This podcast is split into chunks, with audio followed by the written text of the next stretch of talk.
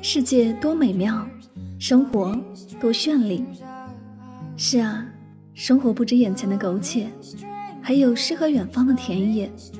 身体和灵魂总有一个要在路上。关注柠檬香香，用声音带你去旅行。世界那么大，戴上耳机，我们一起去看看。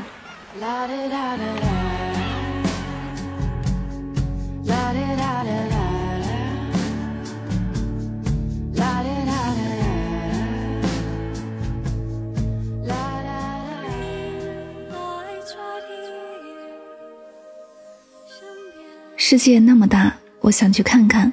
欢迎收听《带上耳朵去旅行》，我是主播柠檬香香。今天的节目，让我们一起走进新加坡的声音世界。新加坡是世界上最小的国家之一，袖珍的国度却孕育着最丰富的异国文化。一个城市的创造活力很难衡量，部分取决于无形资产，如不断变化着的社会潮流。但是可以肯定的是，新加坡在过去十年里，在公共资源方面已经走向了设计产业。从天际线上的大建设到政府机构如新加坡设计理事会。和国家设计中心的出现，都让世界看见这个城市欲从金融中心转型为设计枢纽的野心。由于寸土寸金，新加坡的现代建筑主要以高层为主，具有现代国际风格。其标志建筑大多集中在新加坡河畔的中央商务区，其中以来佛士大厦最具代表性，而五十七层的金沙酒店。有着世界上最高的无边游泳池，可以一览整个新加坡。牛车水也是新加坡的唐人街，这里一直是新加坡最大的历史街区，历史痕迹随处可见，而现代化景观也紧紧相随。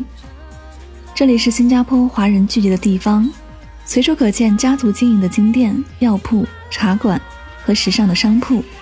传统与现代兼具、新旧交融的独特风味，让人流连忘返。新加坡环球影城主题公园坐落在圣淘沙岛名胜世界内，是东南亚唯一一个环球影城，适合年轻人和亲子家庭体验游玩。园区总共设有七个主题区、二十四个娱乐项目，运用尖端科技与电影特效相结合。为观众带来身临其境的惊险体验。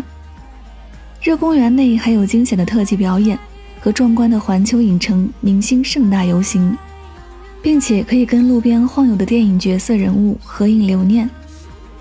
印象中的机场总是充满着忙碌和离别的气氛，旅行者们忙碌办理着登机，忙着挑选礼物，忙着和亲人朋友道别。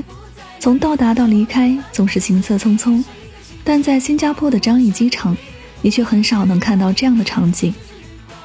他们宁愿在机场里泡上大半天，也不愿在匆忙的脚步中错失它的美好。把森林和花园搬进机场是什么样子？在新加坡樟宜机场看到一个绿色的世界，走进其中，草木青翠，一派生机勃勃。在这个绿色世界的中心，由于圆柱形的瀑布倾泻而下。轰隆声和隐隐约的音乐声组合在一起，好像一首美妙的春之声圆舞曲。星耀张仪的中心位置是室内森林花园，各种绿色树木和花草栽种在中心大瀑布旁边的环形区域。靠近瀑布一侧的高处是体验式透明玻璃栈道，半空是轨道交通车道。张仪机场森林花园以栽种热带植物为主。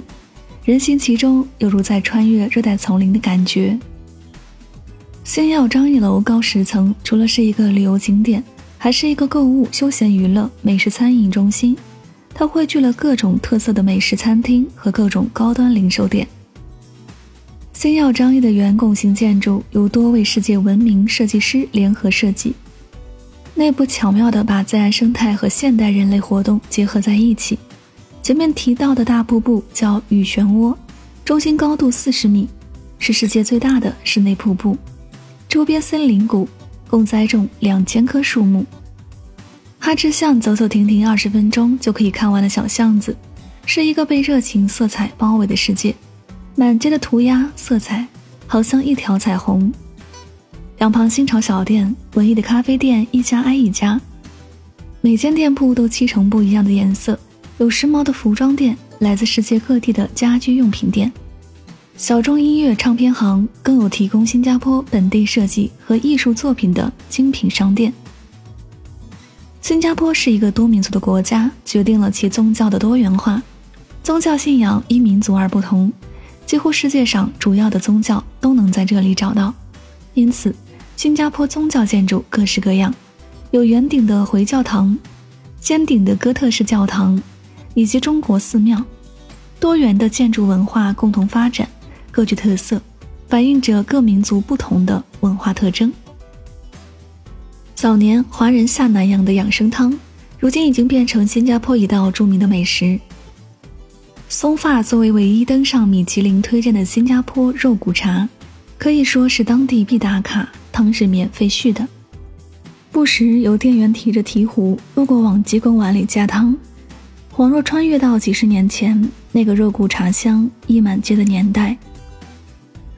新加坡一年四季差别很小，年平均温度在二十三到三十三摄氏度之间，全年都很温暖。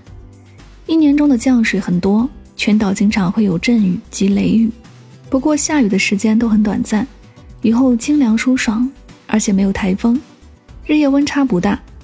虽然没有明显四季，但是六七八月。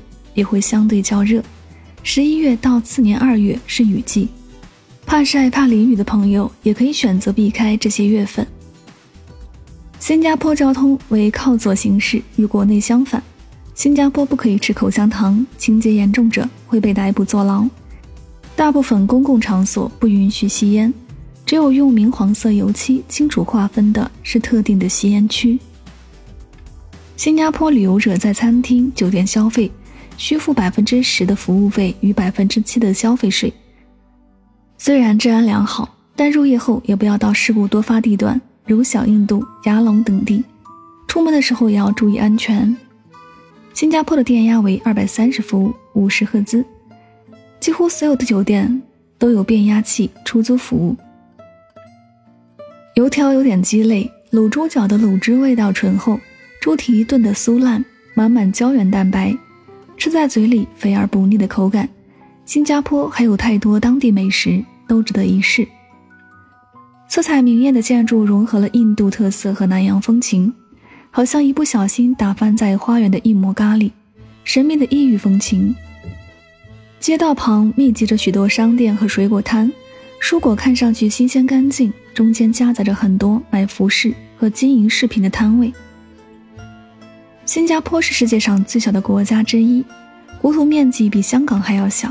然而，在如此袖珍的国度中，却孕育着最丰富的异国文化。